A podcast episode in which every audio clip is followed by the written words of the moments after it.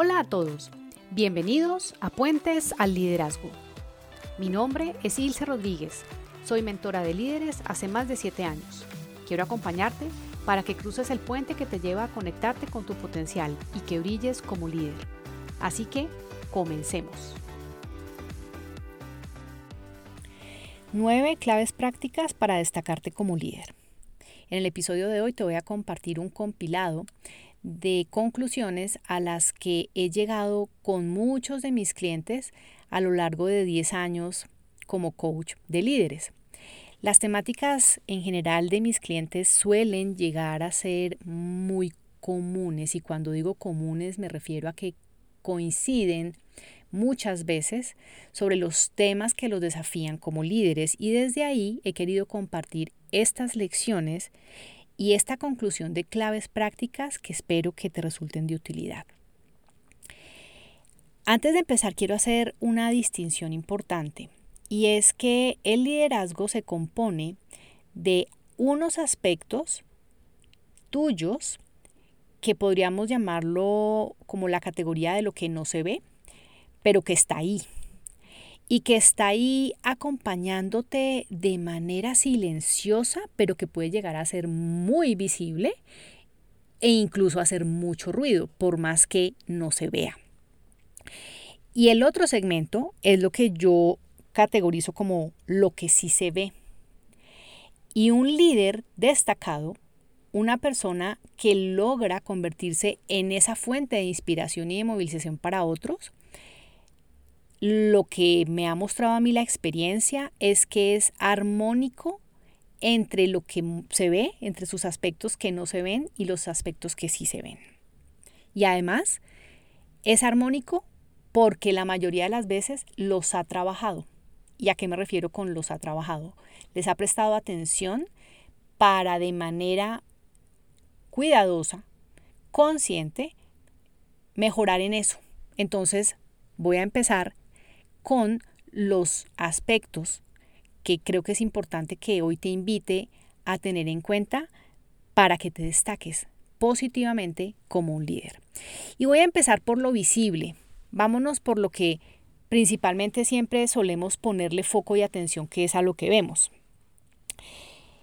La primera clave y la primera conclusión fundamental, y puede sonar muy trillada y seguramente ya la has oído y no vas a escuchar nada nuevo acá, pero es que es absolutamente fundamental que lo tengas presente si te quieres destacar positivamente como líder y es que lideres desde el ejemplo. Los líderes lo que hacen precisamente es inspirar, motivar y ayudar a que las personas hagan lo que en últimas el líder espera que haga y desea que hagan en función de un objetivo, de un proyecto, de un entregable, de un proyecto.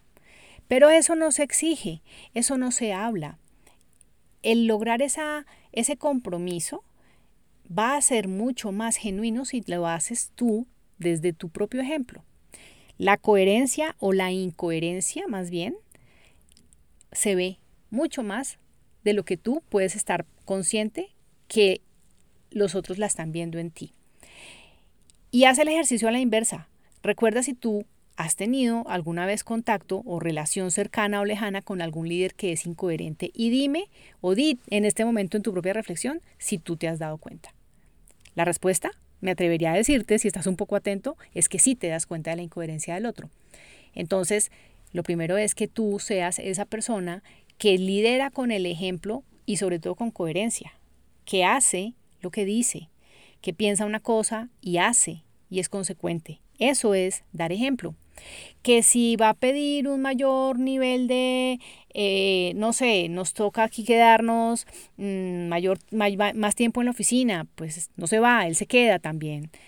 No quiere decir que haya que hacerlo siempre, pero a veces hay personas que simplemente ah, como que pretenden que los otros hagan lo que ellos no hacen. Y eso, eso de entrada, te digo, te deslegitimiza como líder.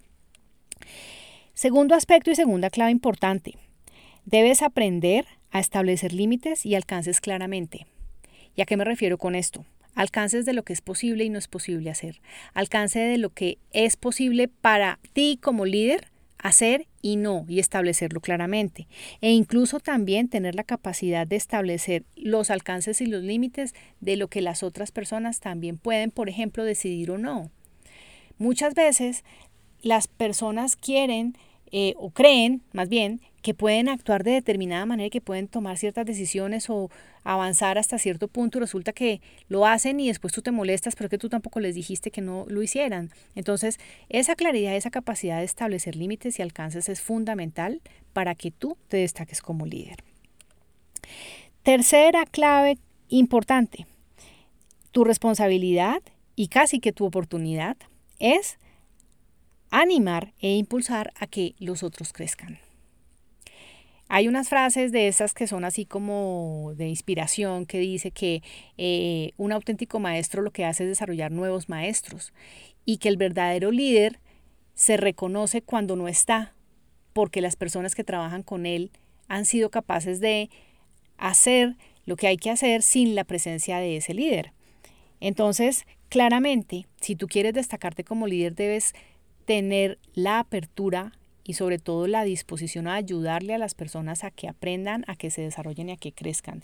Y esto pasa por que sueltes la necesidad de control y que permitas que los otros hagan, que delegues, que los facultes, que los empoderes y esto empieza por un ejercicio de confianza personal. Pero recuerda entonces que tu posibilidad es ayudar a impulsar a que los otros crezcan y que si eso pasa, tú te vas a destacar como líder. Cuarta clave fundamental. Sí o sí te corresponde incrementar tu inteligencia emocional y esto parece también muy trillado, pero es que se ha, se ha, digamos, demostrado que dentro de las habilidades para liderar en el siglo XXI, por supuesto hay muchas que tienen que ver con temas de gestión del cambio, tecnologías y demás, pero mientras estemos interactuando entre seres humanos, la inteligencia emocional es una de las habilidades blandas y mal llamadas blandas más importantes. Entonces, desarrolla tu inteligencia emocional. Y en este podcast he hablado en varias ocasiones sobre cómo aprender y gestionar mejor tus emociones. Quinto aspecto de la sección, lo que he llamado lo que se ve en un líder destacado. Debes tener visión y comunicarla. Porque cuando uno no sabe para dónde va, cualquier río lo lleva y entonces las personas van ahí como sin, un, sin una claridad.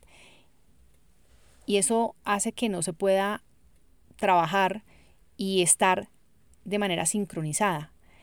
No quiere decir que seas la persona más, más, visionaria y a mí aquí esto me, me, digamos, te comparto un poco cuál es mi visión, valga la redundancia, de qué es tener visión, porque a veces nos ponen unos rótulos muy grandes y entonces o nos comparan con grandes visionarios como Steve Jobs, como estos genios que han logrado hacer unas eh, compañías gigantescas y pues de pronto uno dice, no, pero yo no tengo la capacidad de tener esa capacidad y de ser tan visionario.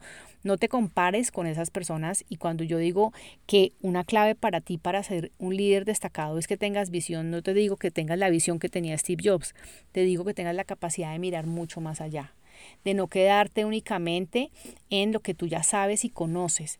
Y para tener visión es fundamental que tú eh, tengas acceso y nutras continuamente tu formación, que tengas acceso a información que te aporte de tu sector, de tu negocio, de cómo para dónde va el mundo, de nuevas tendencias. Eso te da visión. No tienes que ser el más creativo, pero si tú te quedas ensimismado en lo que es tu área de conocimiento, pues eso va a restringir precisamente tu área de visión. Entonces, debes tener visión, debes tener como una mirada, ampliar la mira, valga, eh, valga, valga decirlo, como de lo que tú estás viendo enfrente y sobre todo no solamente tenerla, sino comunicarla.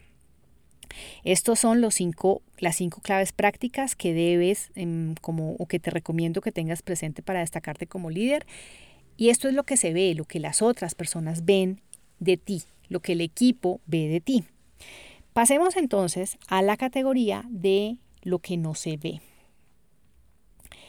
Clave práctica fundamental para que te destaques como un líder, que estés en continuo desarrollo, que tú mismo Y eso depende de ti, eso no depende de si en la empresa hay o no recursos económicos para que puedas ir a estudiar y que te den una beca o que te den un apoyo económico. Eso no depende de la empresa, eso depende de ti, porque hoy en día la información y la formación está al acceso de cualquier persona. Y así como hay temas que tienen un costo y que, tienen un, y que hay que hacer una transacción económica, hay muchísima información en la que no necesitas, y es gratuita, acceder a esa información. Estar en desarrollo continuo es algo que eso se siente, eso se percibe. Cuando los otros ven que, la, que, el líder es una persona que sabe de diferentes temas, que está actualizado, que le preguntan algo y dice, y en últimas también puede decir, oiga, no lo sé, pero lo voy a averiguar, mantenerse curioso, es fundamental. Y eso es algo que depende de ti y que es algo que debe surgir de ti. No tercerices esa posibilidad de desarrollo continuo, no se lo delegues a nadie más. Aunque sí, yo sé que en las empresas existen áreas de recursos humanos y de hecho yo trabajo y apoyo muchas áreas de recursos humanos para ello. Sin embargo, es créeme que va a ser mucho más genuino y mucho más aprovechado por ti si eres tú quien lo está buscando. Entonces, desarrollo continuo fundamental. Otro aspecto que debes tener en cuenta es un ejercicio continuo de autoconocimiento, de autoobservación. Y con esto yo no te estoy diciendo que tengas que ir a terapia ni contratar a un psicólogo. Esto básicamente es tener la capacidad de observarte a ti mismo para mirar de qué manera puedes cada día mejorar, qué puedes hacer diferente, en donde no al final de la jornada te sientes que hubieras podido actuar distinto, que hubieras podido responder de una forma distinta frente a una dificultad, frente a una conversación, y no solamente verlo como la película que estoy viendo proyectiva hacia atrás, quiero decir como retrospectiva, sino que te comprometas con mejorar cada día más, un pasito. Y eso definitivamente viene del autoconocimiento, de esa, de esa buena costumbre de hacer como una revisión individual y como frente al espejo de cuáles son mis creencias, cuáles son mis sesgos, cuáles son mis respuestas automáticas, porque solamente conociéndolas y conociéndote es que vas a poder hacer cambios. Mientras tanto, mientras si tú no lo ves, pues no puedes hacer nada al respecto. Otra clave práctica, y eso es algo que pareciera fácil de decir, pero es difícil de accionar, y es aprender de los errores. ¿Y por qué de entrada es difícil de accionar?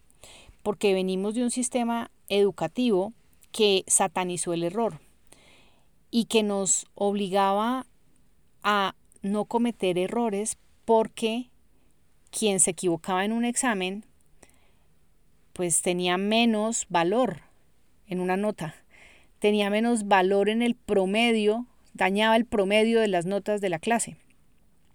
Quien comete un error es menos. Y entonces desde ahí desde esa experiencia que seguramente puede que te resuene, a mí me resuena, yo crecí en un sistema educativo y hice parte de ese sistema educativo donde esa era básicamente la creencia y la idea, pues entonces desde, ese, desde, desde esas experiencias y desde, que, desde lo que eso significó en nuestra infancia, en nuestra adolescencia, pues relacionarnos con el error es difícil, nos resistimos y lo vemos como algo malo. Y acá lo que hay que hacer, y por eso esto hace parte de la de la sección de lo que no se ve porque estas son tus creencias, acá lo que hay que hacer es entrar a reevaluar esas creencias. Y en la medida en que tú las reevalúes y pienses un poco de qué manera eso ha impactado tu vida, el resistirte al error, el negarte a aprender de él, el no tomarte el tiempo para hacer un ejercicio concienzudo de lecciones aprendidas y que puedo hacer diferente en adelante. Y esto no solamente aplica en el mundo laboral, por supuesto aplica en el mundo eh, familiar, personal, de las relaciones, es, hombre, metí las patas, me equivoqué en esto. Primera cosa, reconocerlo. Segundo, en lo posible, disculparse. Y tercero, seguir adelante y aprender para no volverlo a cometer. Esto es muy difícil, insisto, porque la raíz y el origen es profundo en esto y nos resistimos a reconocer que el error puede ser una fuente enorme de aprendizaje. Por eso, esto es algo que tiene que ver con, de alguna manera también con tu subconsciente, porque son esas ideas arraigadas que todos y cada uno de nosotros tienen en su cerebro y en su mente, que lo hacen actuar o que lo alejan de actuar de determinada manera también. No te quiero decir con esto tampoco que entonces te vayas al otro extremo y entonces ya no importa si las cosas están mal, no, sino simplemente que te reconcilies con la idea de que errar es gravísimo y está mal y que más bien la reemplaces como que un error es una enorme posibilidad de aprender. Y la novena clave práctica que te quiero dar para que te destaques como líder es que tu camino de liderazgo no lo recorras solo. Y con esto no me refiero a que tengas un equipo porque seguramente si eres líder es porque ya tienes un equipo. A lo que me refiero con que no lo con que no recorras tu ruta y tu camino como líder solo es a que busques un mentor. Y lo puedes buscar con alguien de la vida que te sirva para acompañarte en tu proceso, a quien le puedas pedir consejos, con quien le puedas compartir. Muchas, muchos de nosotros tenemos ese confidente, ese amigo de la vida, ese compañero de la universidad que, con el que seguimos en una continua comunicación, que puede tener unas experiencias desde las cuales nos puede ayudar. También puedes buscar el mentor internamente en tu empresa. De hecho, cada vez están más popularizadas estas figuras de mentores internos que le ayudan a personas que están en ascenso, que están en proceso de crecimiento personal y profesional y que reciben como estos mentorizados para precisamente ayudarles y acompañarlos en ese proceso, donde ya, porque es muy importante que entiendas que el tema no se trata, cuando estás creciendo como líder, ya no se trata tanto de las habilidades técnicas o de tu saber hacer desde la técnica y desde tu carrera o tu profesión, sino que acá entran en juego otras variables que típicamente se aprenden en la Universidad de la Vida. Temas de manejo de las personas, cómo gestionar un equipo, la comunicación, tomar decisiones, el manejo de la incertidumbre y la ambigüedad. Eso típicamente no, no, no lo enseñaron, eso no venía en el paquete de las universidades. O si viene en el paquete de las universidades es súper teórico, eso se aprende en la escuela de la vida. Y qué bueno que tú puedas tener a alguien que ya haya recorrido unos kilómetros adicionales en su propia escuela de la vida para que te los pueda desde ahí, desde esa experiencia y conocimiento, también acompañar y aconsejar. Y si no fuera posible tener un mentor internamente en tu empresa, entonces contrata un mentor externo, un coach, una persona que te ayude a desafiar esos límites mentales, que te ayude a salir de esos círculos viciosos en los que a veces ni siquiera somos conscientes que estamos metidos. Y creo yo que cualquiera que sea la figura que tú elijas para tener como mentor, esta es de las mejores inversiones que, como te digo, no tiene que ser necesariamente en dinero, porque no, no, tiene que ser que contrates a un tercero, sino que puede ser una persona con la que intercambias un café cada cierto tiempo, lo invitas, conversan, es tiempo y es sabiduría que tú puedes estar adquiriendo de otras personas, pero es fundamental, no pretenda recorrer ese camino solo, porque si puedes tener la ayuda de otras personas, ¿por qué no hacerlo? Yo, por ejemplo, tengo la fortuna de contar en mi camino como emprendedora con un grupo de personas que entre nosotros nos llamamos como un consejo de sabios, porque cada uno tiene muchas experiencias. Cuando nos reunimos una cada vez al mes decimos, si sumamos acá los años que tenemos, eh, y no es que seamos tampoco muy viejos, aquí hay mucha experiencia, muchos años de aprendizajes y, y, sabiduría. Entonces, qué bonito poder disponer como de, ese, de esa persona que te puede, desde su experiencia, ayudar también a crecer como líder. Entonces, fíjate que acá hemos visto y te he compartido hoy esas nueve claves prácticas de lo que es visible y de lo que no es visible y que ponerlas en práctica y que trabajar de manera integral en ello es lo que te va a permitir a ti la excelencia, no el perfeccionismo. La excelencia es esa continua intención de ser cada vez mejor para poder hacer cada vez mejor las cosas. Eso es la excelencia. Nunca vas a poder estar al 100%, nadie puede hacerlo. la perfección no existe, pero tu camino puede ser hacia la excelencia y esa es la invitación que te quiero hacer hoy. Si quieres empezar entonces a recorrer ese camino para tu excelencia como líder, yo tengo una herramienta que te puede servir y a la cual puedes acceder de manera gratuita. Se llama el liderómetro. El liderómetro es un test gratuito con el cual tú vas a saber cuáles son esas áreas claves por donde es importante que empieces a poner foco para desarrollar tu excelencia. Es gratuita. Está basado en vivencias y situaciones reales que tú vas a poder valorar y medir cómo te va a ti en cada uno de esos temas. Y luego te genera un resultado sobre el cual vas a tener ideas de qué puedes empezar a hacer distinto, cómo puedes mejorar en los diferentes aspectos que te salgan como en resultado de área de mejora y entonces es una herramienta que puedes usar continuamente. Puedes acceder al liderómetro a través de www.ilserodríguez.com slash liderómetro. Me encantará saber que lo has hecho, que has obtenido tus resultados y que te sea de utilidad lo que la información que te arroje para tu crecimiento y para que te destaques como líder.